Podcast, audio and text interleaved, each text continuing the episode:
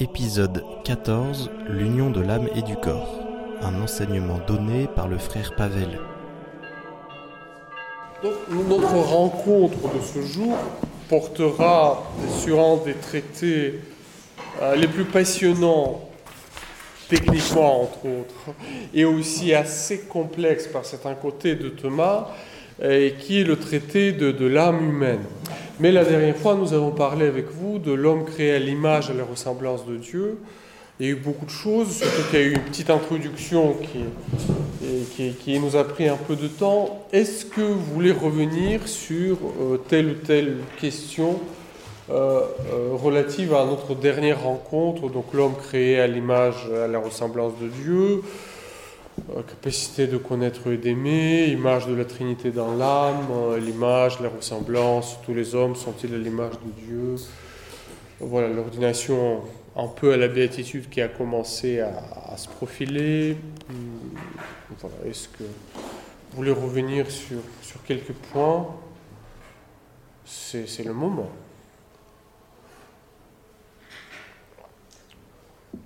Bon, bah, très bien.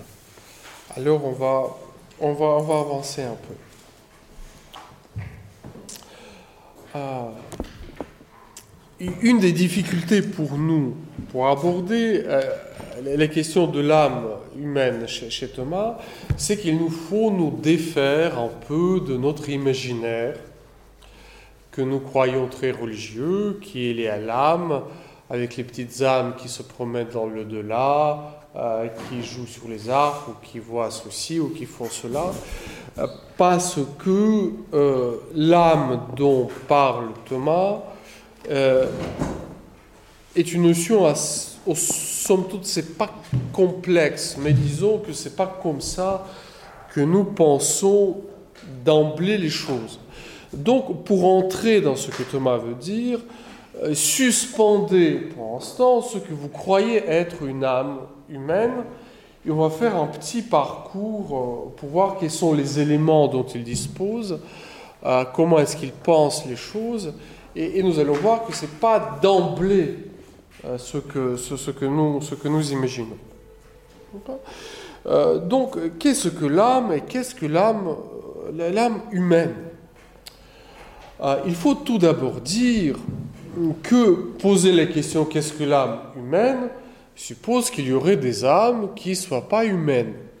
Ce qui est tout à fait le cas dans la vision et d'Aristote et, à la suite de Thomas. Autrement dit, il y a une grande question qui est la question de ce qui est animé ou non animé, ce qui est vivant ou ce qui n'est pas vivant. Donc, lorsque le vieux païen d'Aristote pose la question de l'âme, ce qui l'intéresse, c'est la question du vivant. Qu'est-ce qui fait que cet être-là est vivant? À quoi est-ce qu'on le reconnaît?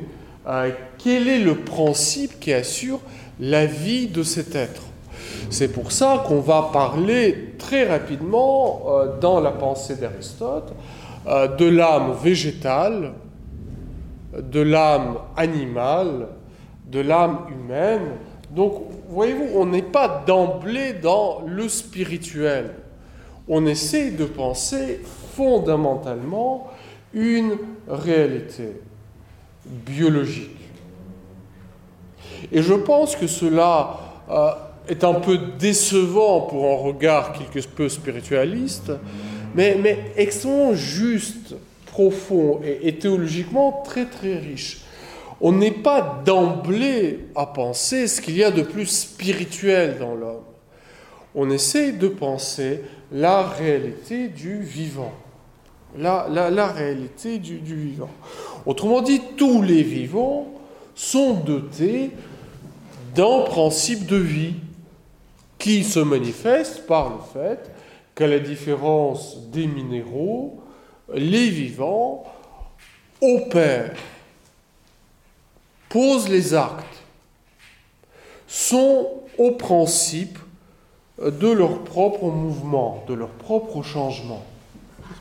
La pierre ne grandit pas par elle-même, la pierre ne se reproduit pas, la pierre ne se déplace pas par elle-même. Autrement dit, dans ce regard qui est d'abord le regard philosophique, on constate cette présence de vie par les opérations externes que ce vivant manifeste.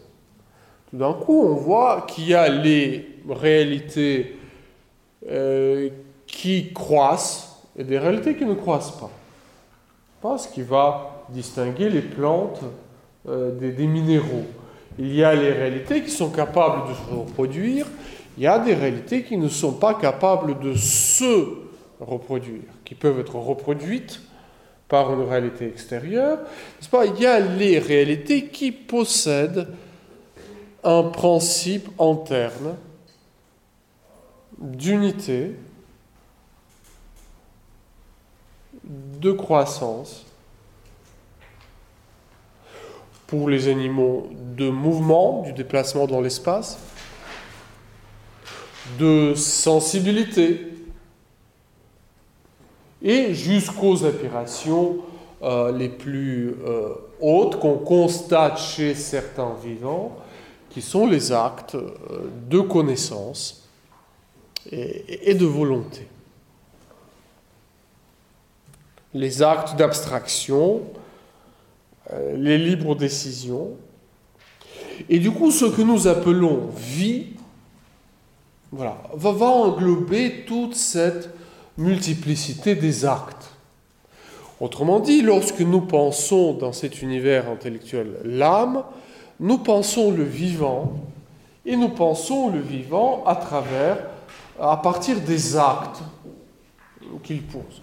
Autrement dit, euh, le philosophe de la nature va se poser les questions, mais quel doit être cet être pour poser tel ou tel type, tel ou tel type euh, d'acte. Et c'est pour cela que euh, dans cet univers intellectuel, on va parler de l'âme végétale, de l'âme animale ou sensitive, et pour les hommes de, l'âme rationnelle. Autrement dit, lorsque nous disons l'âme, ne pensons pas d'emblée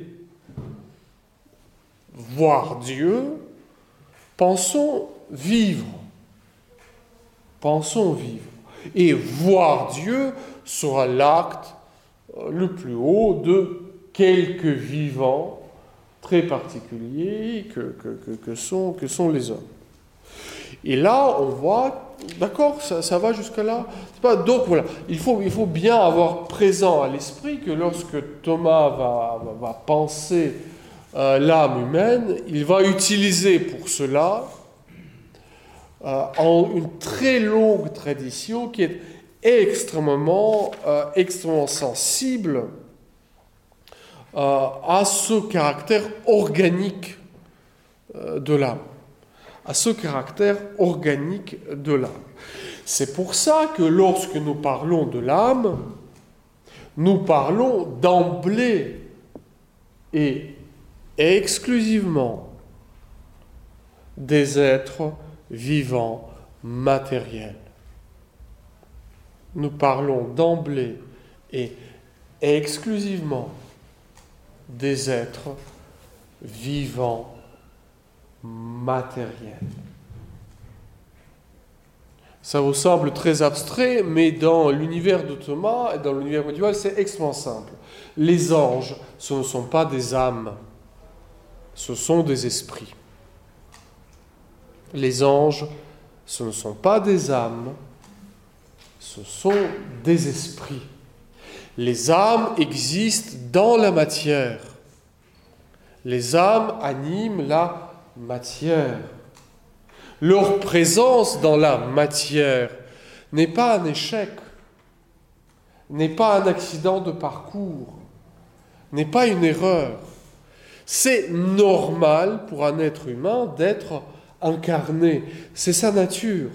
Les âmes sont d'emblée des existants, des vivants matériels.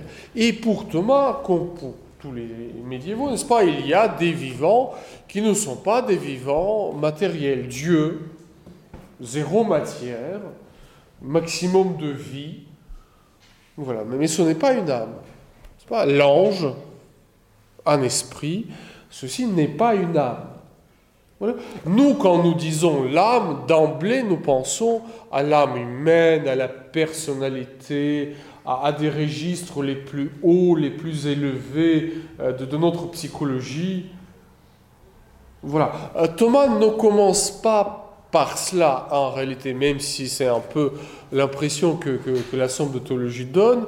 En réalité, il commence par tout le long et très patient travail de biologistes qui s'élèvent peu à peu vers l'observation des actes très particuliers des certains vivants, de leur exercice de sensibilité qui est très particulière, de perception, d'abstraction, et on arrive peu à peu vers le libre arbitre euh, et, vers l'intelligence.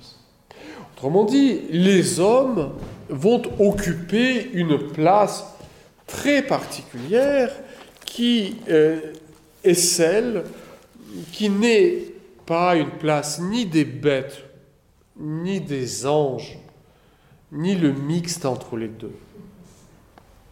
C'est très important.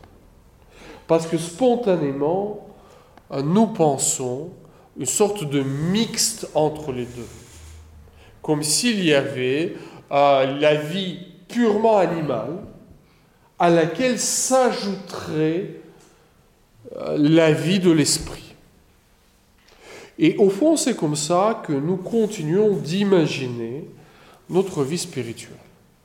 En cela, nous sommes très grandement dépendants de la tradition platonicienne, qui n'est pas du tout celle de Saint Thomas, voire même qui résolument n'est pas celle de Thomas. On va voir qu'il ne veut pas de cette tradition, pour des raisons bibliques fondamentalement, mais aussi philosophiques. Qu'est-ce que euh, c'est cette vision de la, euh, de la tradition platonicienne? Nous avons eu l'occasion d'en parler dans un autre cas. Pour la tradition platonicienne, euh, l'homme, c'est l'âme. L'homme, c'est l'âme. Et l'âme, c'est l'homme. L'union au corps, pour, Platon, est un accident de parcours c'est un accident qui n'est pas désiré. C'est un accident qui aurait dû être évité. Pour Platon, l'âme humaine préexiste au corps. Avant de venir de ce corps, je suivais ces fameuses euh, procession divine vers la contemplation des idées éternelles. Il y a cette histoire de la chute des âmes dans le corps, donc le caractère incarné de l'homme est le résultat de la chute des âmes. Et le but de la philosophie, entre autres, c'est de retrouver cette libération de l'emprise du corps. Et donc c'est au moment lorsque je meurs où je deviens pleinement moi-même. Je suis beaucoup plus moi-même étant libéré du corps qu'ayant mon corps. Donc euh, la fameuse phrase euh, Soma Sema, le corps c'est le tombeau, c'est pas? Le corps c'est le tombeau de l'âme, et je sors euh, de ce tombeau le jour de ma mort. C'est pour ça que la philosophie, c'est l'apprentissage de la mort, c'est apprendre à mourir, etc. Donc il est très clairement la vie spirituelle ici et, et, la vie de la, de la désincarnation progressive, visée, euh, désirée. Les passions ou les désirs sont ici comme la contamination de l'âme par le corps, dont il faut guérir l'âme.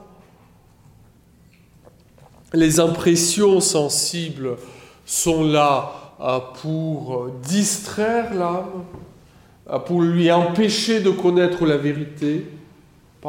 Donc la vraie connaissance platonicienne passe par le fait que je refuse mon attention au sens, j'entre en moi-même et, je contemple euh, ces idées euh, dont je garde le, souvenir euh, à partir de mon, pré, préexistence.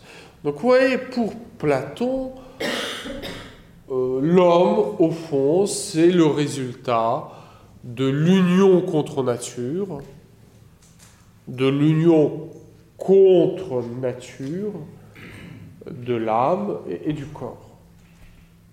Et tellement l'union contre nature euh, que le jeune Aristote, encore à l'école de Platon, euh, dira dans un de ses textes, nous les platoniciens, nous affirmons que l'union de l'âme et, du corps est semblable à cette torture que pratiquent euh, les pirates de l'Afrique du Nord qui attachent les vivants à des cadavres. L'union euh, de l'âme et du corps, c'est l'union du vivant, euh, qui est l'âme, et qui est l'homme, à un cadavre, donc ce corps que, que je traîne jusqu'à ce que j'en sois libéré.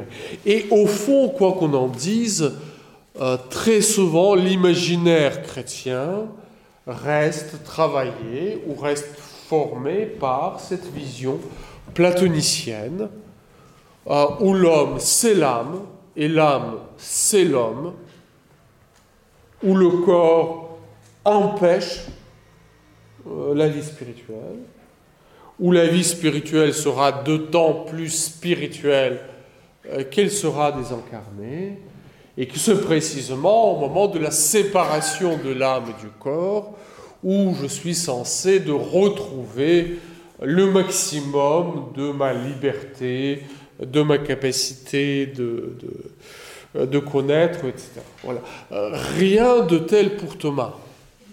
Rien de tel pour Thomas. Autant pour la tradition platonicienne, c'est l'union de l'âme et du corps qui est contre nature, autant pour Thomas, c'est la séparation de l'âme et du corps, euh, qui est d'une immense violence. Pour lui, l'âme séparée n'est pas une personne humaine.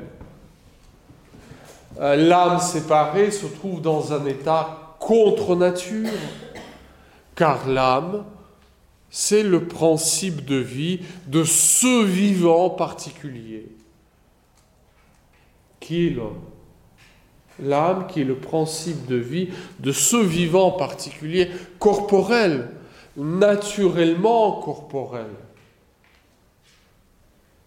qui est, euh, qui est l'homme. Ça, ça c'est le premier point euh, qui, peut être le plus important à, saisir et à voir. Et, Thomas, dans d'autres textes que, la Somme, euh, si on regarde par exemple les écrits de sa jeunesse, qui est euh, le, commentaire de Sentence, si on regarde les questions disputées de l'âme, si on regarde son commentaire euh, sur De Anima d'Aristote, donc le traité de l'âme chez Aristote, on voit que au fond, il procède euh, par euh, cette voie, j'ose pas dire expérimentale, je dirais par la voie d'observation. Pourquoi je n'ose pas dire expérimentale? Parce que par la science expérimentale, nous les modernes, nous entendons quelque chose de très particulier, n'est-ce pas? L'expérience scientifique telle qu'elle se met en place au XVIe, XVIIe siècle, c'est très particulier. C'est pas l'observation de la nature, mais on crée les conditions très particulières pour voir et qu'est-ce qui se passe si? Voilà je plonge le bâton dans l'eau euh, voilà j'ai l'impression euh, que le bâton est, brisé. Si je change par exemple euh, la, densité de la solution du sel dans l'eau est-ce que ça change ma perception ou non? Voilà ce que nous allons appeler l'expérience. Voilà, je rajoute du sel et je marque comment la perception change. Je monte sur la tour, je jette les objets et je regarde comment les objets tombent. Voilà, ce que nous appelons l'expérience, c'est plutôt ça, n'est-ce pas? Euh, Quand Aristote quand Thomas parle d'expérience, ils vont parler avant tout de l'observation.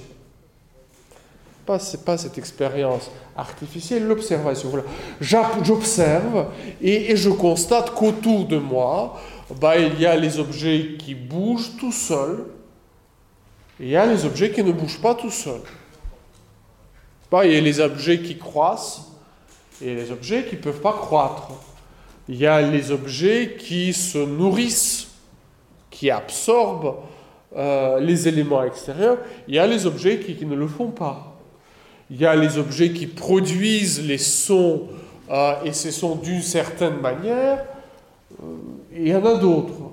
Il y a les objets qui sont totalement déterminés par les circonstances extérieures et qui agissent toujours de même manière. C'est pas chaque fois quand il y a euh, ce stimulus, il y a cette réaction de l'animal. Chaque fois. Chaque fois. Chaque fois, toujours. Et il y a les animaux très particuliers, euh, qui sont les hommes, qui face aux mêmes stimuli, réagissent d'une manière beaucoup plus complexe. Donc voilà, normalement, dans la plupart de ces textes, Thomas commence par un très long parcours sur voilà, quelles sont ces opérations des vivants.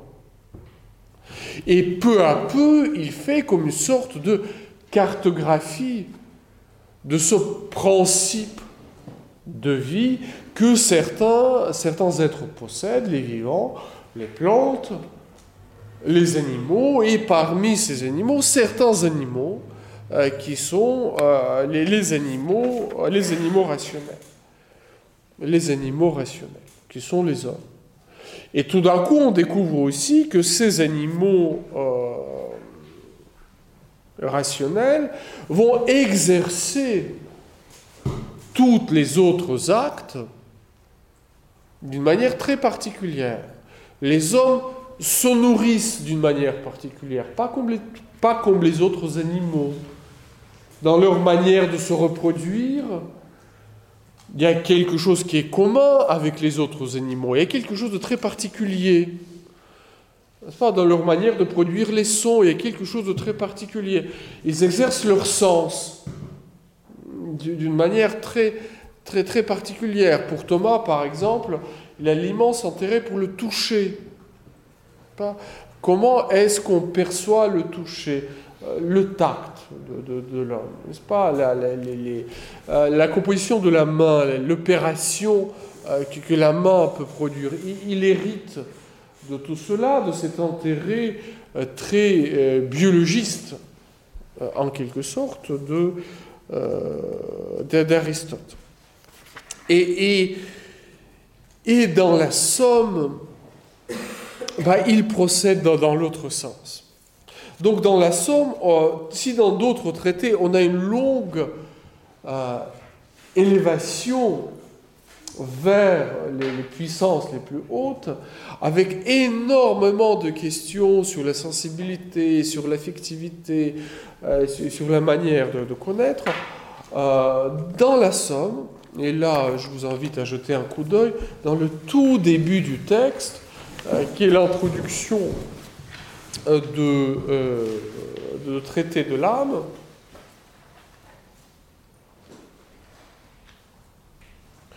euh, il, va, présenter son point de vue.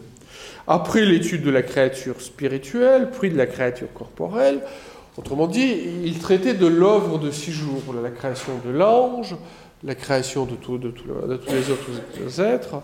Il faut en venir à l'étude de l'homme qui est composé d'une substance spirituelle et d'une substance corporelle.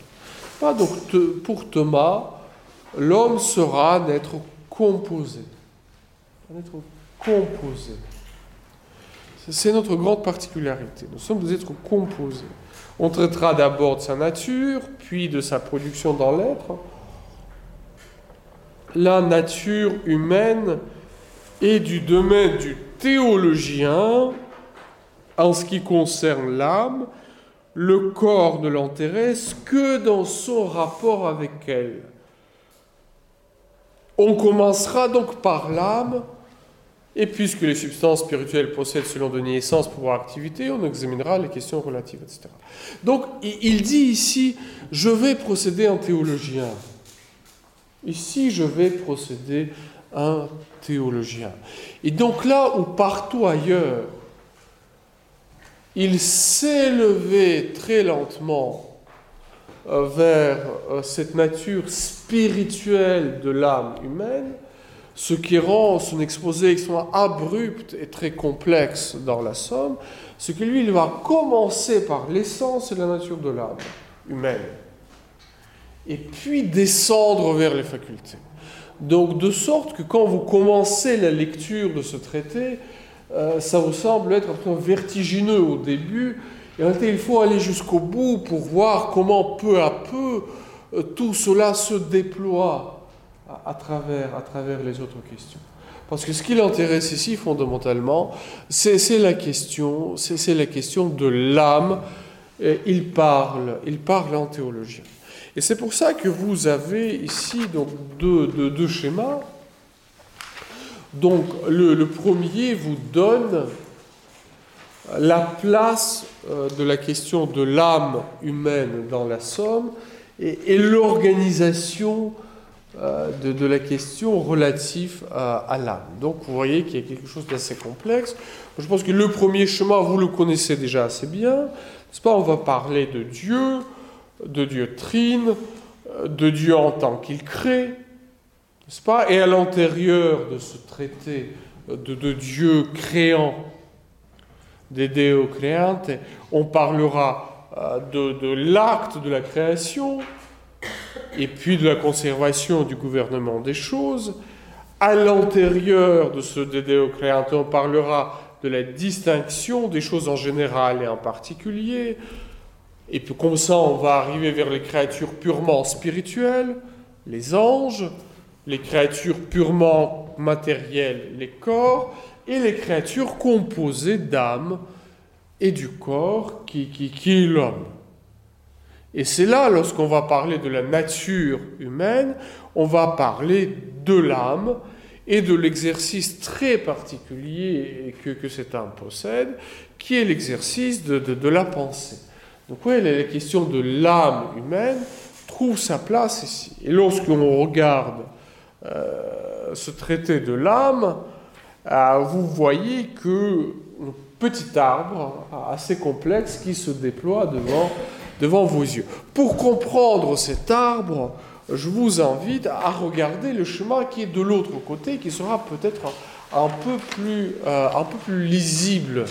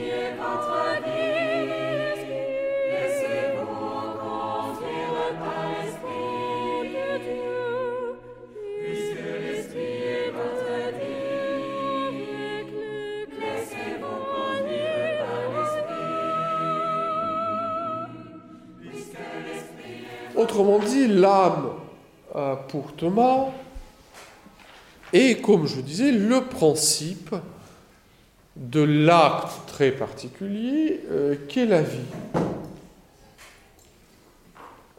Ce n'est pas l'âme qui voit quelque chose, c'est Pierre qui voit quelque chose, c'est Paul qui voit quelque chose, euh, c'est Paul qui pense et c'est Pierre qui pense. Ce n'est pas l'âme qui pense. Il y a cet individu concret, singulier, qui pose les actes euh, très particuliers. Et cet individu, il est, vivant, n'est-ce pas? Il, il se manifeste dans le monde matériel par son corps, qui est organisé d'une certaine manière, qui lui permet de poser un certain nombre d'actes. Et derrière donc ce corps, il y a cette réalité intime de la vie qui est son âme. Et donc, c'est pour ça que regardons les, puissances et commençons par le bas euh, de, notre chemin.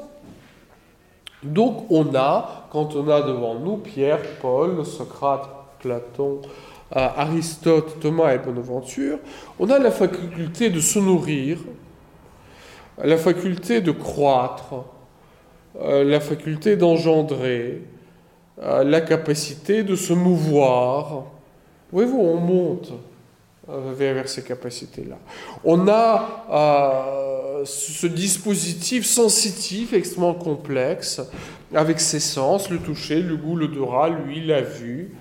Euh, ces données des sens vont être organisées dans notre antériorité on aura le sens commun ici désigne la, capacité d'unir dans une seule représentation imagée les données de plusieurs sens. Autrement dit, euh, j'unis dans, mon esprit euh, ce que ma vue, mon oui, mon odorat me disent, et je synthétise une image antérieure qui unit ce qui est arrivé par plusieurs canaux distincts. C'est ça ce qu'on va appeler ici, dans la ligne aristotélicienne, le sens commun. Ce qui permet d'unifier le donné des sens. Et puis, euh, on a la capacité de, produire ces images accumulées par notre mémoire, euh, de, les anticiper. Hum, voilà. Donc euh, cette faculté imaginative, mémorative, cogitative, et puis on va euh, s'élever vers euh, cette partie appétitive de l'âme, et ça je suis la traduction de François-Xavier Putalas, c'est de sa présentation de la somme de l'âme humaine que cela est tiré, c'est un excellent travail et euh, c'est vraiment c'est très très bien fait. Et euh, je vous conseille vivement, il y a une petite chaîne sur YouTube qui s'appelle Aquinas. Il y a entre autres la série de ces vidéos sur l'âme humaine qui sont d'une extrême clarté et d'une très grande pédagogie. Donc c'est chaque fois 3 à 5 minutes. Et tout ce que j'essaie de raconter ici, lui, il expose avec... Euh, avec brio et d'une manière extrêmement synthétique. Donc François-Xavier Putalas, vous le trouvez sur la chaîne à Acunas, c'est vraiment un travail absolument remarquable, entre autres de pédagogie. Et donc c'est lui euh, qui, a proposé de traduire ce que d'habitude on appelait le concupiscible et l'irascible. Euh, voilà, c'est cette puissance désir, désirative et combative de l'âme. Et puis aussi, on s'élève vers la volonté et vers les actes intellectuels liés à l'intellect possible et, l'intellect agent. Voilà, c'est tous ces actes-là qu'on constate chez les vivants qui nous permettent de discerner derrière ce corps-là euh, la présence de l'âme. La présence de l'âme. En quelque sorte, euh, cette âme, euh, elle est lue euh, est à travers les actes. Donc, pour Thomas, nous n'avons pas d'accès immédiat à l'essence de l'âme. On a accès à ses multiples actes. Même pour notre propre âme, nous avons accès à nos pensées, à nos émotions, à nos perceptions, à nos souvenirs. On n'a pas d'accès à l'âme dans sa totalité euh, d'emblée. Et c'est derrière cette multiplicité des actes, entre autres par exemple, n'est-ce la cogitative, c'est ce qui permettra l'anticipation. Vous devinez euh, la fin des, des, phrases, vous prévoyez ce qui va se passer. Pas quand vous marchez dans la rue, vous anticipez. Voilà. De d'où vient cela? Pas parce que ça suppose qu'un enjeu extrêmement complexe, des souvenirs, de mémoire, de l'expérience, du, sensible, euh, tout, tout, le jeu des passions, donc des émotions qui seront ici. Donc c'est ça ce qui sera uni sous, le chapeau, sous le chapeau de l'âme, acte de la, de la matière. Cette forme qui permet à ce vivant corporel d'être un vivant. Et trois sortes d'âmes. Pourquoi trois sortes? Parce que bah, il, y a des, plantes qui ne font que se nourrir, croître et se reproduire. Voilà, ce sont ces types d'actes qu'on discerne, et donc on va parler de l'âme végétale, autrement dit de la vie végétale. Et il y a en nous quelque chose que nous avons en commun avec les plantes, c'est cela. Donc lorsqu'on parle ici de trois sortes d'âmes, cela signifie que ça peut se rencontrer euh, d'une manière séparée, mais concrètement, chez nous, c'est la forme supérieure qui assume les fonctions inférieures. Donc nous n'avons pas trois dames en nous, en guise de, de, de poupée russe, tout cela qui assume tous ces actes, et vous avez ici ces puissances, ces genres de puissances, ces puissances organiques ou inorganiques. Voilà, donc c'est pour obtenir en quelque sorte ce schéma-là euh, qu'on a l'arbre des questions euh, qui, qui, qui, vous est, qui, vous est, qui vous est présenté. Qui vous est présenté. Ici, j'aimerais insister sur un point, et c'est là où on va entrer un peu dans la lecture de nos textes, euh, qui nous occupera dans une petite heure qui, qui vient, que pour Thomas, l'âme humaine pense et veut à travers le corps. Elle pense et elle veut à travers le corps, avec le corps. Car l'âme est, la forme d'un vivant corporel. Est-ce que l'âme disparaît avec la mort du corps? Non. Parce que l'âme humaine rationnelle pour Thomas est, subsistante. C'est elle qui produit le corps. C'est elle qui anime le corps. Elle est le principe de la vie du corps. Mais son état séparé est, est pour elle un état contre nature. Contre nature. Donc l'âme pense avec le corps, à travers le corps. Elle veut à travers le corps. Donc c'est pour ça que dans la tradition platonicienne, là où l'homme c'est l'âme, bien sûr que moins il y a de corps, va plus vous penser. Autrement dit, le corps est l'obstacle à la pensée. C'est une fois que vous êtes mort que vous pouvez pleinement penser, que vous pouvez pleinement choisir. Pour Thomas, c'est précisément le contraire. Les âmes séparées, même si ces âmes subsistent à la disparition du corps, se trouvent dans une situation qui est résolument inconfortable. Pourquoi Thomas le tient? Pourrait-on dire, mais il le tient par fidélité à Aristote il le tient par la fidélité à la vérité de la résurrection. Il le tient, oui, ce qui est intéressant, c'est que tout cela, il le construit parce que ce qui l'intéresse, c'est de dire que l'état normal de l'âme humaine, c'est l'âme incarnée, et que la gloire du corps est quelque chose qui est l'aboutissement normal de l'âme qui vit de la communion avec Dieu, que l'état de l'âme séparée n'est pas normal, que la résurrection euh, est certainement relève du miracle de l'intervention divine, Mais ce n'est pas quelque chose qui, est absurde, parce que notre corps est résolument solidaire euh, de notre destinée, de notre destinée spirituelle.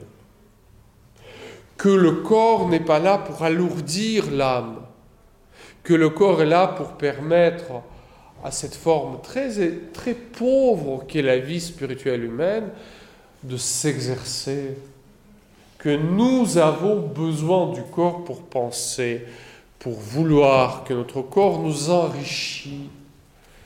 D'où l'importance extrême chez Thomas du toucher, du sensible. Pour penser, nous avons besoin de l'apport permanent du, sensible, que c'est à partir du sensible que nous devenons capables d'abstraire, euh, voilà, de, donc de, réfléchir, que la vie intellectuelle chez les hommes présente cette forme très particulière que la tradition médiévale latine va appeler la raison, ratio. Donc on va raisonner, on va procéder par les déductions. On n'est pas dans l'intuition immédiate de la vérité intelligible. L'homme ne, ne, ne, saisit pas immédiatement la vérité. Il raisonne, il pose les actes, il, choisit. Et, cette progression lente, c'est son mode propre de fonctionnement. Donc il n'y aura pas, euh, c'est pas normal, les, euh, les, intuitions fulgurantes, ça peut arriver, hein. mais c'est pas comme ça que l'homme fonctionne. Il raisonne, il prouve, il avance avec les raisonnements qui sont bâtis à partir des abstractions, les abstractions qui sont tirées de l'expérience sensible. Donc plus l'expérience sensible est riche, plus l'abstraction sera juste. Il y a une sorte de va-et-vient de la pensée vers l'expérience. Donc en cela, Thomas donne une place immense à cet aspect matériel de l'homme. À cet aspect matériel de l'homme. D'où aussi la dignité du, corps, du, corps humain. C'est pour ça que je vais, j'ai commencé euh, en vous mettant non pas la première euh, des, questions de, euh, de traité de l'âme, question 75, j'ai commencé par la question 89 que vous avez devant vous, euh, donc qui va clore son traité et qui va traiter de la connaissance chez l'âme séparée. Donc en réalité, la première, le premier texte que vous avez est, tiré de la question 89. Je n'ai pas pu le noter, je n'ai pas noté, vous m'excuserez. 89 qui, traite de la connaissance de l'âme séparée. Pourquoi? Parce que c'est un peu l'aboutissement du traité, ce vers quoi Thomas veut, arriver. Et entre autres, il montre que l'âme séparée, donc l'âme des défunts, même l'âme des saints dans la gloire, fonctionne sur un mode très particulier qui n'est pas le mode naturel. C'est possible, mais c'est pas naturel. Parce que pour Thomas, et on va le voir, l'âme séparée n'est pas une personne humaine. L'âme séparée n'est pas une personne humaine.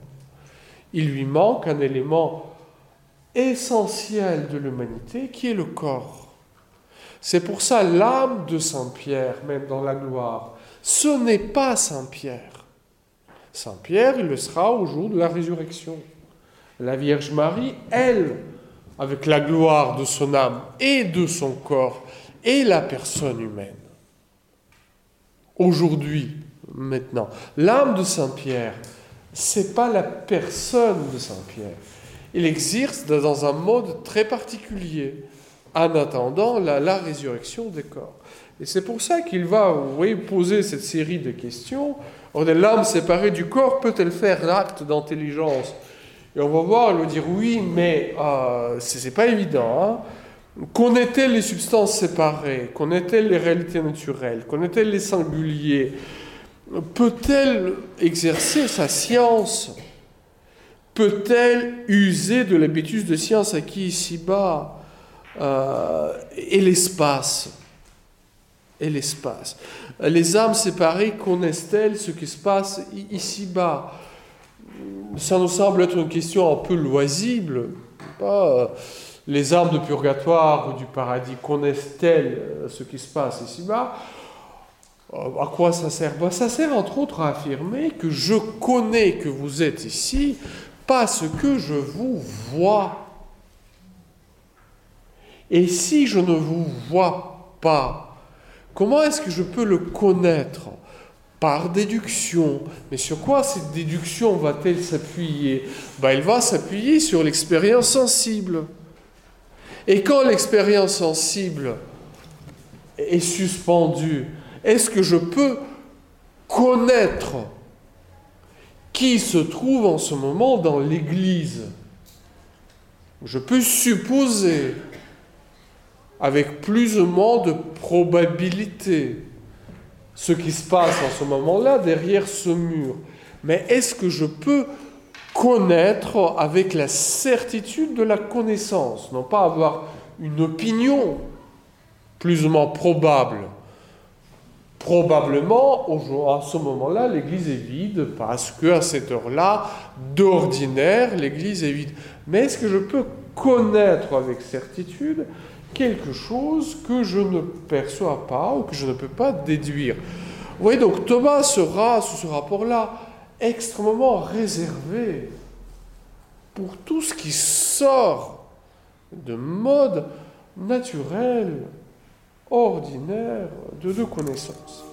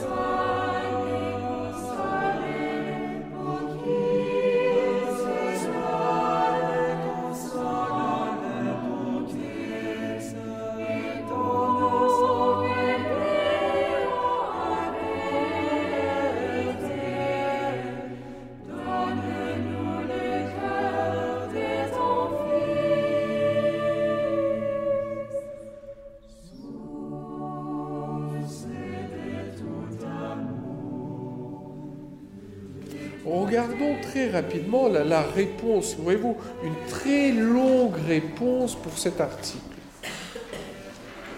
Où il va bien sûr défendre, je suis à la, à la page 2, tout à fait en haut. Il y a une thèse qu'il hérite d'Aristote et qu'il défend aussi pour des fondements bibliques, que l'âme peut faire acte d'intelligence lorsqu'elle existe sans le corps. C'est la conclusion de l'argument d'autorité. Là, on peut faire acte d'intelligence lorsqu'elle existe sans le corps. Oui, mais, comment? Et regardons comment elle procède. C'est très intéressant. Hein. Ce qui fait la difficulté de cette question, c'est que tant que l'âme est unie au corps, elle ne peut faire acte d'intelligence sans avoir recours aux images, comme le montre l'expérience. Bien sûr que je peux penser au-delà des images, ça c'est clair.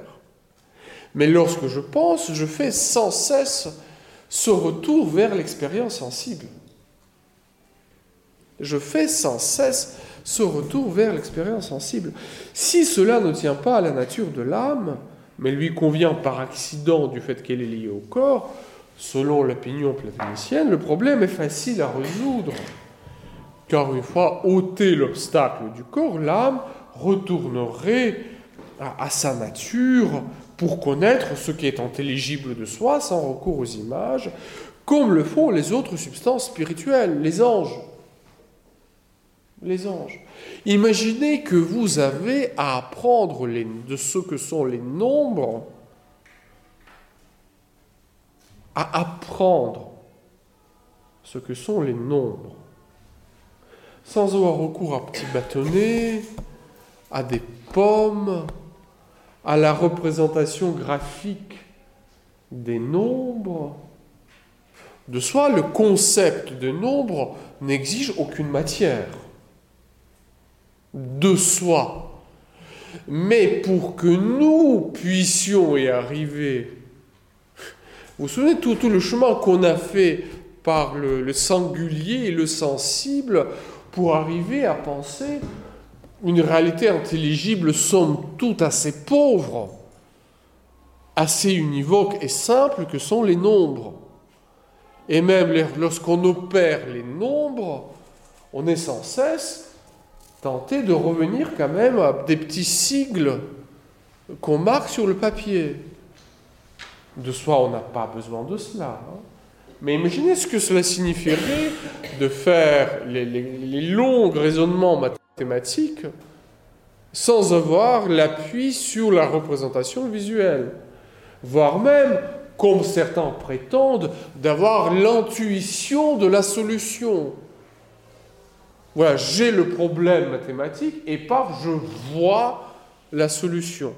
Peut-être quelques génies mathématiques le font, encore que il y a quand même pas mal d'exercices derrière. Voilà. Souvent, on aimerait que l'homme fonctionne par intuition. Nous ne fonctionnons pas par intuition. Nous fonctionnons par longue expérience et par la déduction. Comme le font les autres substances spirituelles. Mais dans cette hypothèse, l'âme ne serait pas unie au corps à son propre avantage, puisqu'il connaîtrait moins bien unie au corps que séparée de lui. Donc, ce qui signifie, et de fait c'est l'opinion des platoniciens, que l'état incarné de l'âme résulterait de la chute. Pourquoi nous nous sommes retrouvés dans le corps?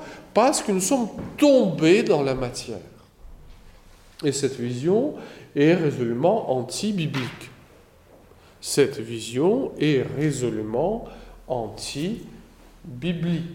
C'est pas Dieu a créé l'homme en état incarné, il a vu que cela été très bon, et c'est après que la chute intervient.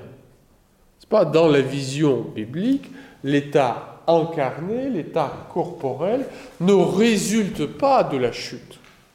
Elle est antérieure à la chute. Pourquoi alors se créer l'homme dans son corps si le corps serait l'obstacle?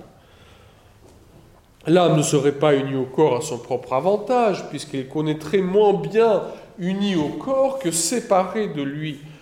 Cela serait seulement à l'avantage du corps, ce qui est contraire à la raison, puisque la matière est faite pour la forme, non inversement. C'est le corps qui se trouverait anobli du fait d'être uni à l'âme. C'est pas l'âme qui se trouverait enrichie par son union euh, au corps. Mais si nous admettons qu'il est naturel à l'âme de connaître en ayant recours aux images, puisque sa nature ne change pas après la mort du corps, il semble que l'âme ne puisse plus rien connaître naturellement, puisqu'il n'a plus à sa disposition d'images auxquelles il puisse avoir recours. Donc pour Thomas, et c'est toute sa théorie de la connaissance, cette théorie de la connaissance est résolument empiriste et sensualiste. Il n'enlève en rien l'immortalité, la spiritualité de l'âme, mais la connaissance humaine, humaine, commence par le singulier, le sensible. Ça commence par l'éveil des sens. Les sens accumulent les données. Ces données sont synthétisées dans les images. Ces images sont enrichies par l'expérience. Peu à peu se met en, œuvre le travail de l'abstraction. Les concepts sont extraits de là. Les raisonnements adviennent. L'usage de langage nous permet de penser. Ce que je pense est une euh, euh, un parfait réalisme de l'expérience tout simplement de l'apprentissage humain. Pas c'est comme ça que l'enfant parvient à, connaître. Et puis aussi, Thomas ne dispose pas de, de ces éléments-là, mais nous, nous savons que si telle ou telle partie du cerveau est endommagée, euh, tout d'un coup, tel ou tel acte spirituel ben, ne peut plus se poser. J'oublie les mots. Les mots ne me viennent plus. Pas telle ou telle partie de mémoire se trouve détruite. Tel ou tel acte de volonté se trouve empêché. Cet instrument par lequel l'homme pense ordinairement, qui est son cerveau, voire même tout son corps. Thomas ne sait pas euh, que le cerveau joue ce rôle si particulier. Il est encore dans cette anthropologie du corps, du cœur de l'homme dans lequel on pense. c'est avec tout son corps qu'on pense. Et si j'ai une rage dedans, bah, tout d'un coup, je ne peux plus trop réfléchir. donc, euh, bien sûr, il n'a pas d'accès à cette expérience qui a été faite lorsqu'on place l'homme dans l'état de la pesanteur, dans une sorte de bain à sa température ambiante, hum, avec euh, une densité de solution telle que l'homme n'éprouve pas euh, le sentiment de pesanteur et on coupe tout, tout donné sensoriel. Voilà, vous vous retrouvez dans le silence absolu, dans le noir absolu, vous ne sentez pas la température, vous ne sentez pas la pesanteur. Bah, très vite, l'homme commence euh, à halluciner. Bah, autrement dit, on a obligé de produire les images, parce que sans l'apport permanent du sensible, notre âme se trouve dans, la difficulté de fonctionner. Et elle fonctionne avec cet apport permanent de, sensible. Et, Thomas va déployer euh, une vision très particulière, comment pour les âmes séparées, c'est Dieu lui-même va intervenir pour déposer dans ces âmes euh, les species, donc les concepts, les impressions, les images, qu'il faudra créer pas, dans ces âmes-là. Autrement dit, lorsque je dis Saint-Pierre, priez pour nous, et Saint-Pierre répond à ma prière, c'est que Dieu met dans cette âme séparée qui est l'âme de Saint-Pierre une connaissance du fait quand elle a fait ceci. Parce que par ses propres sens, Pierre ne peut pas le connaître. Donc Dieu devient le médium, le moyen terme de la connaissance des âmes séparées. Ce que, soyons honnêtes, n'est pas tout à fait un mode ordinaire de notre connaissance. N'est-ce pas tous, les pauvres étudiants qui passent leurs examens de bac en ce moment aimeraient bien que Dieu dépose directement dans leur esprit la réponse toute faite à des problèmes qui leur sont proposés. Mais s'ils ils n'ont pas appris pas ces, ces, paroles, ces mots d'une langue étrangère, ces règles de grammaire, ces faits-là, ces faits-là ne suggiront pas dans leur esprit. Voyez-vous, ne vont pas trouver dans leur propre esprit ce contenu qui doit passer par le sensible. Autrement dit, vous voyez aussi tout le programme éducatif. Inutile d'aller chercher dans l'esprit de l'élève quelque chose qui n'y est pas entré. Il ne peut pas trouver par lui-même, euh, n'est-ce pas, la, chronologie euh, et, les faits divers. Il faut que cela y advienne. Pour supprimer cette difficulté, considérons ceci, puisque rien ne perd sinon dans la mesure où il est un acte, le mode d'agir de toute réalité est une conséquence de son mode d'être. Or, l'âme a un mode d'être différent quand elle est unie au corps, quand elle en est séparée, bien que sa nature demeure identique. Non pas que son union au corps lui soit accidentelle, car il est de sa nature d'être uni à son corps. De même que la nature d'un corps léger n'est pas modifiée lorsqu'il est dans son lieu propre qui lui est naturel, que lorsqu'il est hors de ce lieu, ce qui est étranger de sa nature. Donc du coup, l'âme même séparée aura besoin des images euh, pour, pour, opérer. Et Thomas dit, mais, paragraphe suivante, mais il y a là une nouvelle difficulté, puisque la nature est toujours ordonnée au meilleur, et puisqu'il est meilleur de connaître en se tournant vers ce qui est de soi intelligible qu'ayant recours aux images, Dieu devait établir la nature de l'âme de telle sorte que le mode le plus noble des modes de connaître lui fût naturel, qu'elle n'eût pas besoin pour cela d'être unie à un corps. Thomas dit ici, oui, mais euh, connaître par les images, c'est moins parfait que connaître par l'intuition immédiate. J'aurais aimé que je pose la question et la réponse surgit immédiatement, sans que j'aie à passer par l'expérience sensible.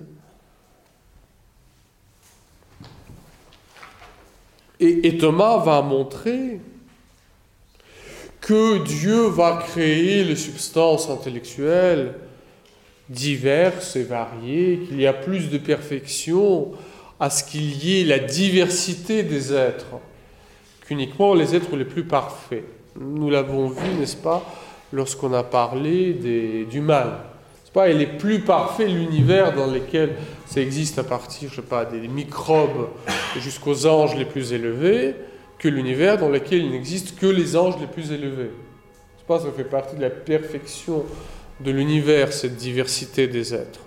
Et dans cette diversité des êtres, il y a les natures intellectuelles qui connaissent d'une manière intuitive, qui sont les anges, il y a aussi nous, pauvres petits derniers dans l'univers des, natures rationnelles, qui pour connaître ont besoin du, du sensible? C'est pas là, la page 3, vous avez tout ce long paragraphe en haut,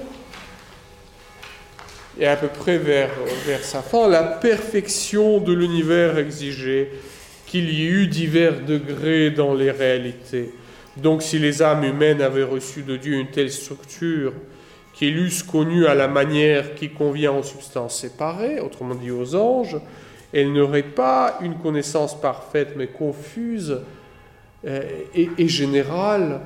Euh, moi, une notion ne me suffit pas. Hein.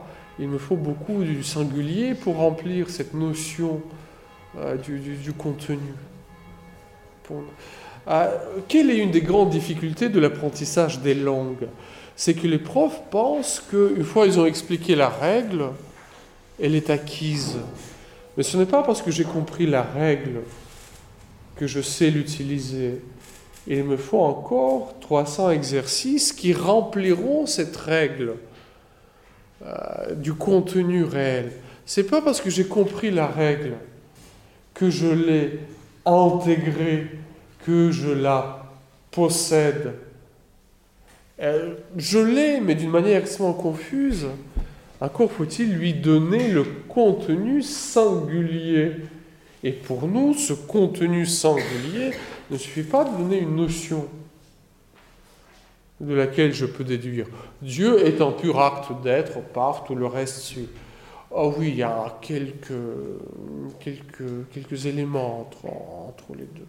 Donc, pour qu'elles puissent avoir une connaissance parfaite et directe de réalité, leur structure naturelle les rend aptes à s'unir encore de la sorte qu'ils reçoivent des choses sensibles elles-mêmes, une connaissance propre de ces choses à la manière dont les hommes simples ne peuvent être instruits que par les exemples concrets. Il, est donc évident que c'est pour son plus grand bien que l'âme est unie à un corps et qu'elle comprend par recours aux images. Elle peut cependant être séparée du corps et posséder un autre mode d'activité intellectuelle. Et Thomas va expliquer par la suite que cet autre mode d'activité intellectuelle pour les âmes séparées signifie l'intervention immédiate de Dieu dans ces âmes. Pourquoi j'ai donné ce texte Pour vous montrer que pour Thomas, même pour les actes les plus hauts de l'âme humaine, qui sont les actes de connaissance et de volonté, pas le corps, il joue son rôle. Que l'âme est l'acte du, corps. L'âme est l'acte du corps. Et que le corps n'appauvrit pas l'âme, au contraire, qu'il enrichit l'âme. Il en est à la fois son expression et, son instrument. Son impression et, et, son instrument. Et là, je vous propose de revenir à, la question 75, donc qui est au tout début de notre traité de l'âme. Et on va jeter un coup d'œil sur deux articles euh, difficiles de saisir d'emblée, mais il y a juste quelques points qui, qui m'intéressent ici. Donc c'est à la suite des textes que vous avez devant vous. L'âme est-elle une réalité subsistante? Qu'est-ce qui est derrière? Bah Derrière cette question, a une chose toute simple.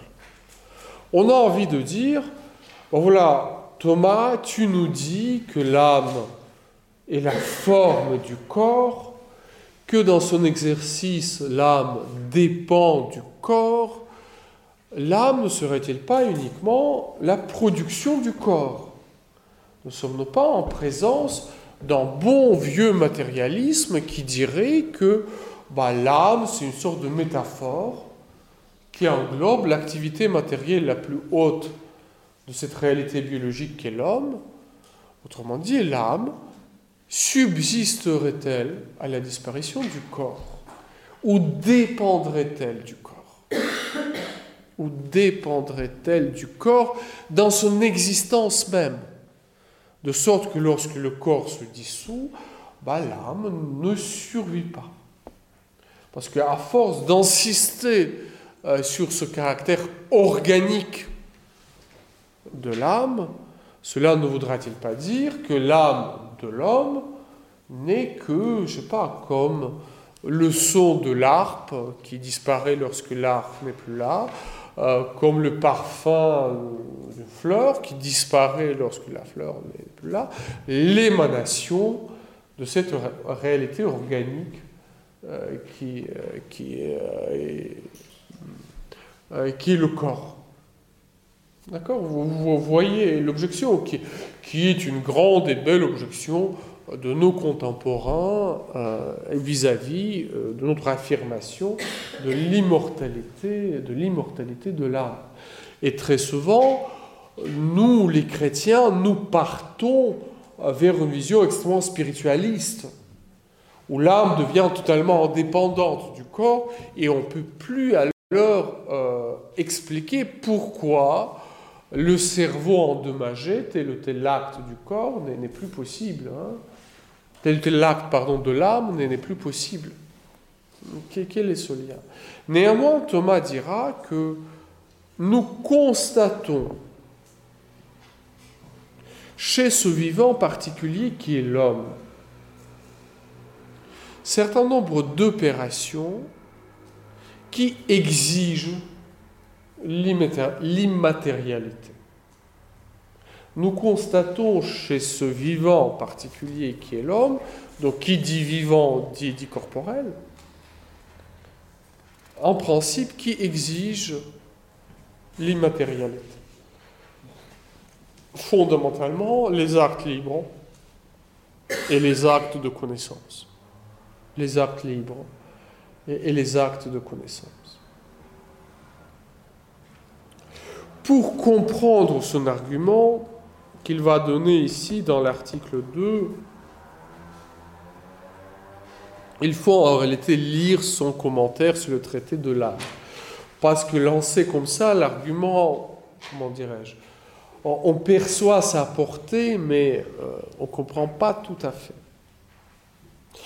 Euh, l'argument, dans son fond, est assez simple, euh, à savoir, la capacité de la connaissance humaine est infinie. La, capacité de la connaissance humaine est infinie. Cela ne signifie pas que nous pouvons connaître le nombre infini des réalités. Cela signifie que tout ce qui existe peut être connu pour nous, à un certain nombre de conditions, bien sûr. Mais autrement dit, il y a dans l'esprit de l'homme l'ouverture à l'infini. il y a dans l'esprit de l'homme une ouverture à l'infini. Tout comme dans notre capacité désirante, il y a cette ouverture à, à l'infini. Et c'est quand même extrêmement mystérieux pour un être fini et corporel. Pour un être fini et corporel. Il y a bien sûr les choses, et c'est ça aussi ce qui, est, ce qui est intéressant pour la vision de Thomas et pour le progrès des sciences qui a suivi.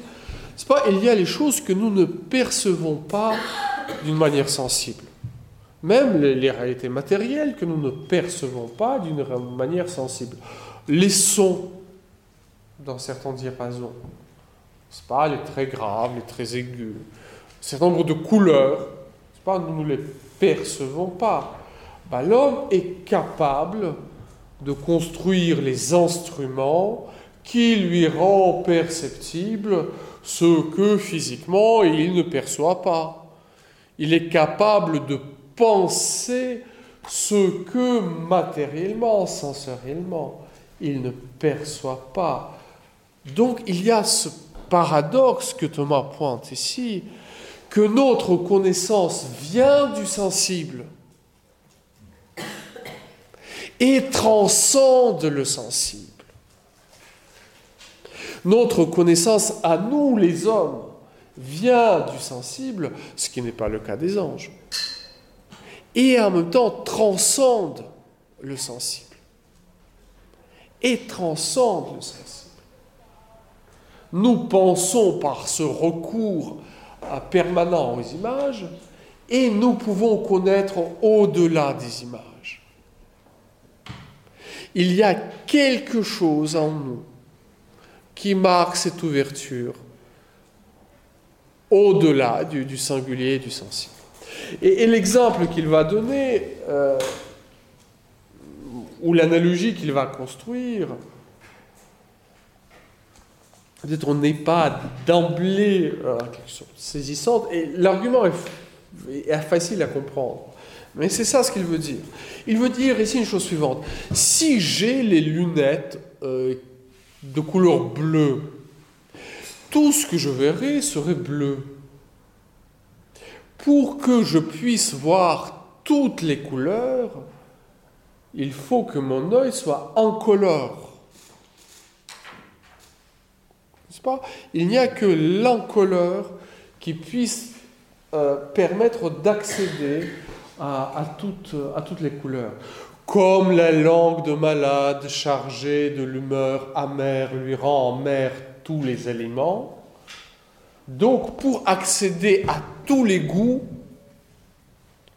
il faut être en quelque sorte en amont, au-delà euh, de ces humeurs ou des goûts particuliers.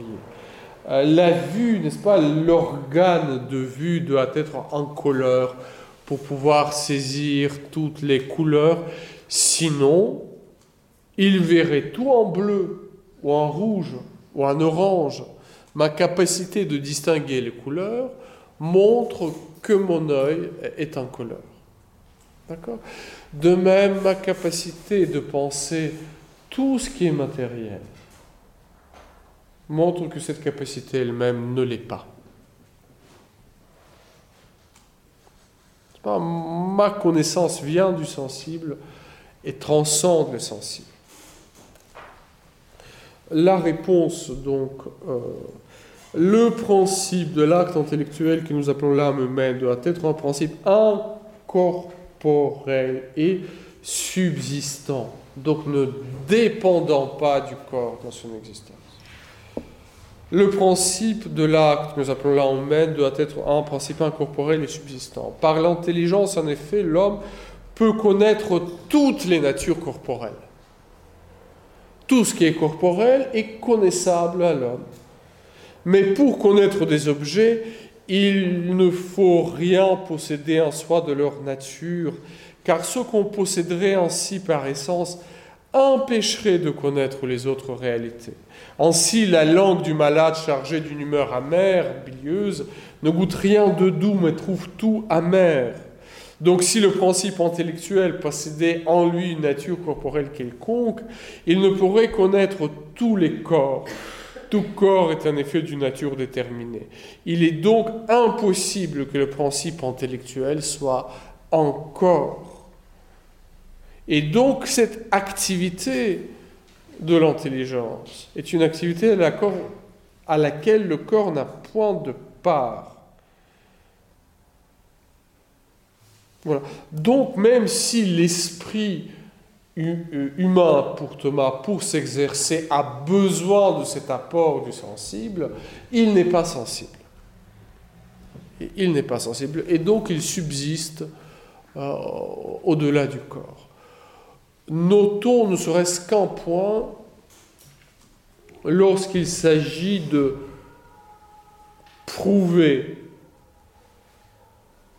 l'immatérialité de l'âme humaine.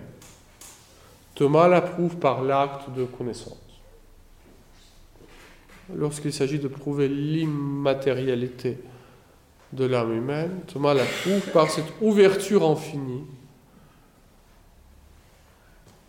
de la connaissance humaine. Parce que qui dit matériel dit fini limité. Tout ce qui est matériel ne peut être que fini, limité, euh, singulier et sensible. L'accès à l'universel marque le, dépassement du singulier et du sensible. Ce qui aura son, son poids dans, aussi dans la vie de volonté, l'ouverture au désir à l'infini euh, et la liberté de l'homme vis-à-vis de toute réalité particulière, corporelle, sensible expérimente.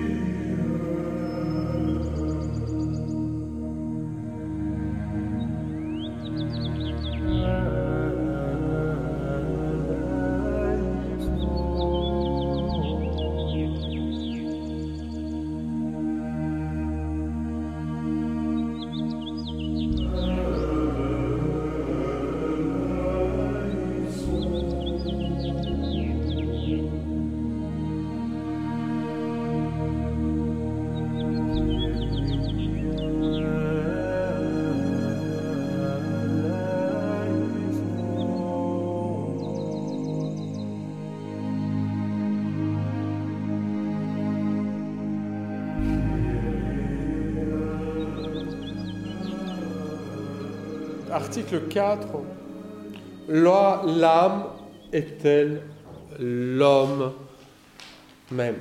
C'est le texte suivant, donc vous avez la page 4 5. L'âme est-elle l'homme même?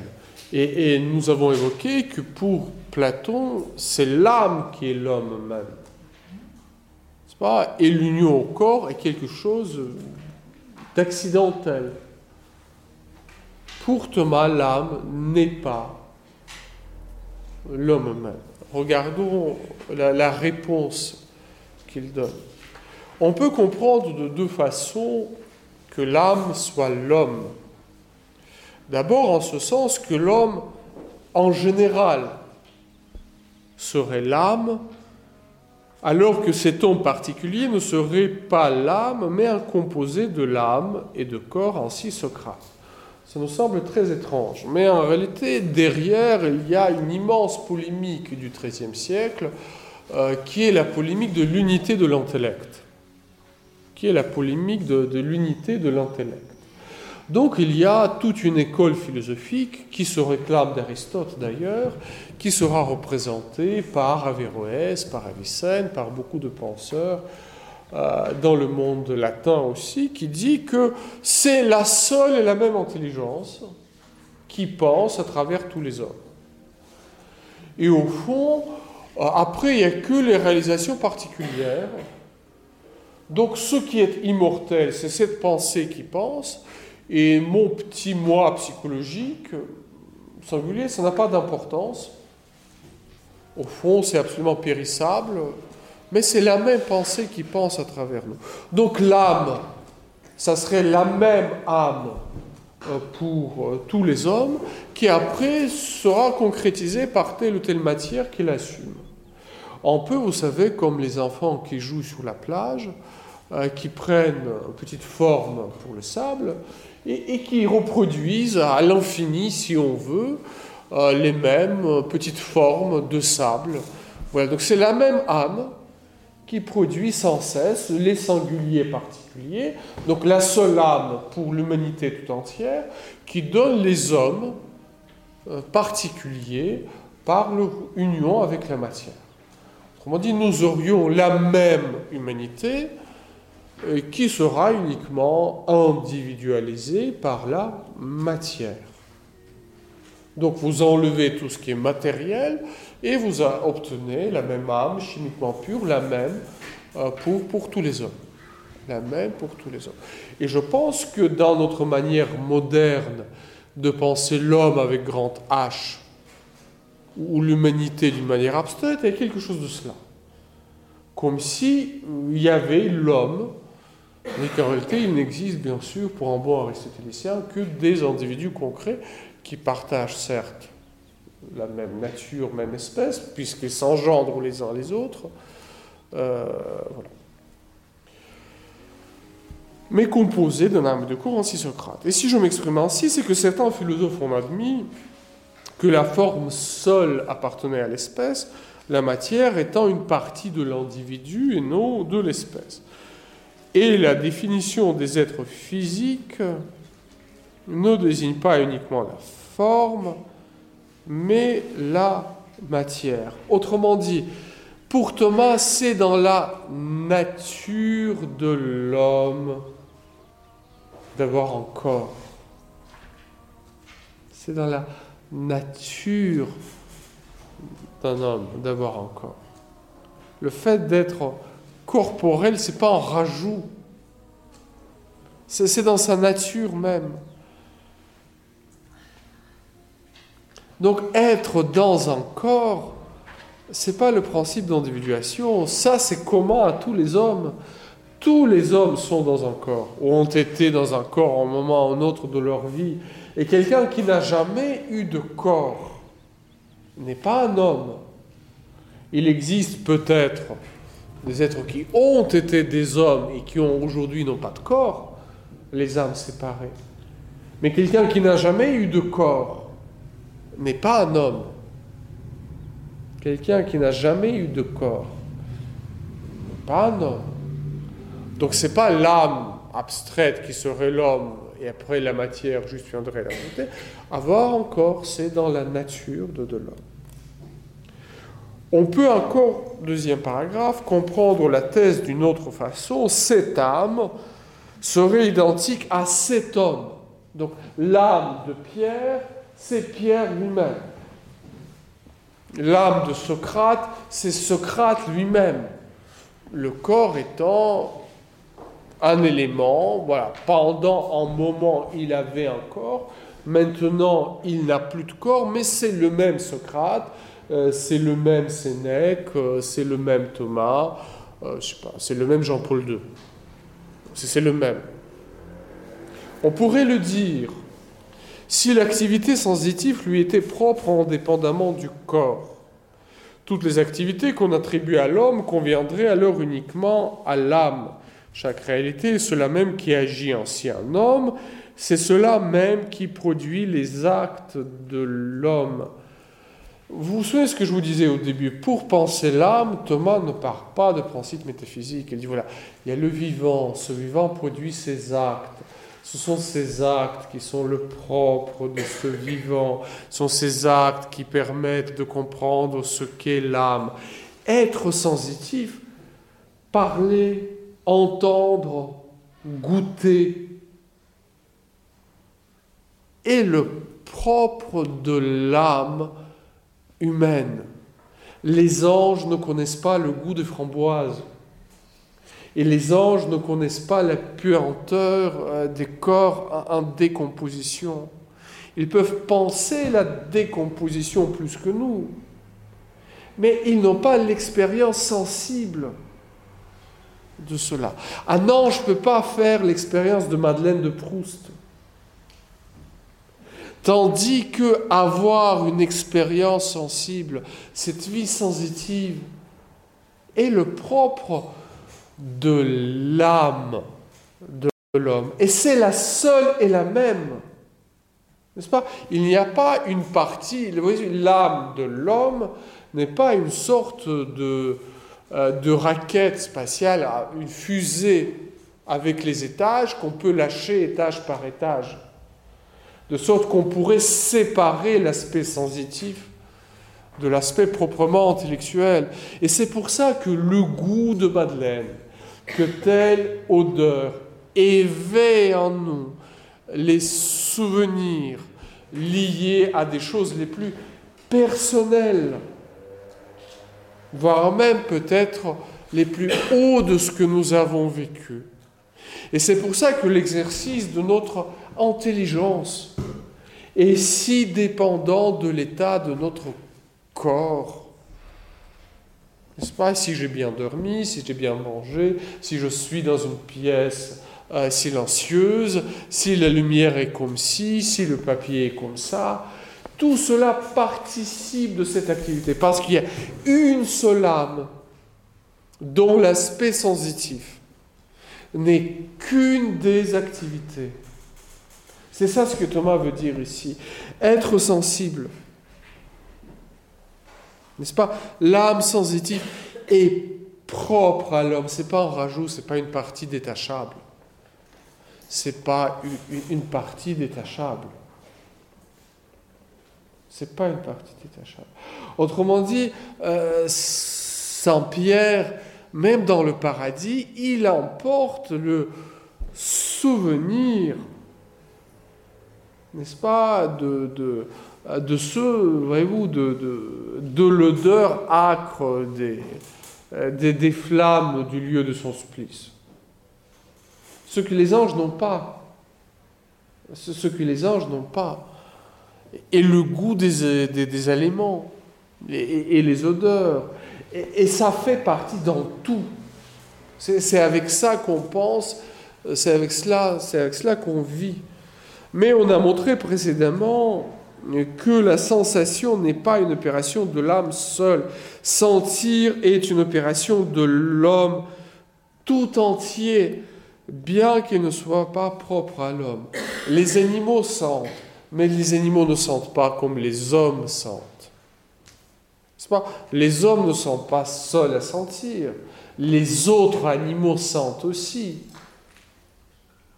Mais l'homme sent d'une manière humaine, tout comme il mange d'une manière humaine, tout comme il se reproduit d'une manière humaine, tout comme il voit d'une manière humaine, tout comme il désire d'une manière humaine. Même s'il y a quelque chose de commun avec, avec les autres animaux. En conséquence, L'homme n'est pas seulement l'âme, mais un être composé d'âme et de corps. Platon, pour qui la sensation était une opération propre à l'âme, pouvait dire que l'homme est une âme qui se sert euh, d'un corps, parce que pour lui, l'âme pouvait sentir toute seule. Du coup, et je vais terminer par cela avant de laisser quelques minutes pour les questions, vous savez, euh, pourquoi au fond Thomas raconte tout ça? Fondamentalement pour sauvegarder deux vérités chrétiennes, théologales, théologiques, fondamentales. La bonté de la création. La bonté de la création, avoir le corps, n'est pas le résultat de la chute à la différence du catharisme qui disait qu'il y a un Dieu bon, spirituel, et un Dieu mauvais, matériel, le corps et le corps de l'homme, pour Thomas, vient de Dieu. Ceci est bon. Il défend la bonté de la corporéité humaine, proprement humaine. N'est-ce pas? Au début. Et de l'autre côté, voilà tout, tout cela avec le vieux païen d'Aristote, avec, c'est pour aussi montrer que, bien sûr, la mort est, en quelque sorte naturellement possible pour l'homme. Néanmoins, l'âme arrachée à un corps, il y a quelque chose de tragique, que la résurrection relève certainement de l'opération miraculeuse de Dieu. Mais c'est quelque chose de désirable. Ce n'est pas contre nature. Ce n'est pas contre nature. Et le petit dernier euh, commentaire, il s'est répandu, je ne sais pas pourquoi, ni d'où, mais dans certains milieux catéchisants, une opinion que après la mort, l'homme poserait l'acte ultime par lequel il choisirait résolument Dieu. Et pour Thomas, c'est impensable. Pour Thomas, cela est impensable. Donc cette idée, voilà, qu'une fois on est mort et libéré du corps, c'est là où tout homme voit Dieu, il y a une lumière qui apparaît à tout le monde, et dans cette lumière qui apparaît à tout le monde, l'homme fait un acte ultime de choix de Dieu en s'appuyant, entre autres, tout cela s'appuie euh, sur ces near-death experiences, donc les expériences des états, des états limites proches de la mort. Tout ça c'est très bien, mais les états proches de la mort, ce n'est pas la mort. Ces états proches de la mort, peuvent avoir une explication physiologique tout à fait convaincante. Quand vous parlez avec les médecins, ils vous expliquent le tunnel de lumière, le sentiment de l'euphorie, l'exercice de ceci, de cela. On peut ne pas être d'accord avec l'explication médicale, mais sachant qu'il existe. Et que métaphysiquement parlant, celui qui est revenu après à la vie n'était pas mort. Parce que s'il était mort, ne serait pas revenu à la vie autrement que par la résurrection. Donc les expériences proches de la mort, ne c'est pas l'expérience de la mort. Donc cette expérience de la lumière, de l'euphorie, de quelqu'un qui vient à ma rencontre, etc., peuvent être la production du cerveau qui meurt, peuvent être des véritables expériences spirituelles. Je n'en sais rien. Peut-être c'est de fait ce combat ultime que Dieu livre pour le salut de l'homme, je le veux bien, je le veux bien, mais ce combat se joue de ce côté-là de la frontière. Je choisis avec mon corps, parce que je pense avec mon corps, parce que je veux avec mon corps, bien sûr, que euh, l'opération intellectuelle étant dépendante du corps, mais concrètement, elle s'exerce dans le corps. Et l'âme Thomas n'est pas une personne humaine. C'est pour ça qu'il ne peut rien choisir, elle ne peut rien décider, et l'homme choisit, décide ici-bas, ici-bas, avec la réalité de sa, de sa corporéité. Donc je pense que l'immense avantage de l'anthropologie euh, de Thomas, c'est précisément toute cette place donnée, si j'ose dire, à la, physiologie, euh, à cet aspect biologique, corporel, euh, que on aimerait outrepasser par une sorte de platonisme joyeux, sauf que ce platonisme, théologiquement, pose beaucoup plus de problèmes, euh, parce qu'on voit absolument pas à quoi sert la résurrection, que ce côté si biologiste euh, de Thomas, qui fait de l'âme la forme euh, du corps. Encore par le mot forme, on entend quelque chose de très particulier. Voilà ce que j'avais à dire.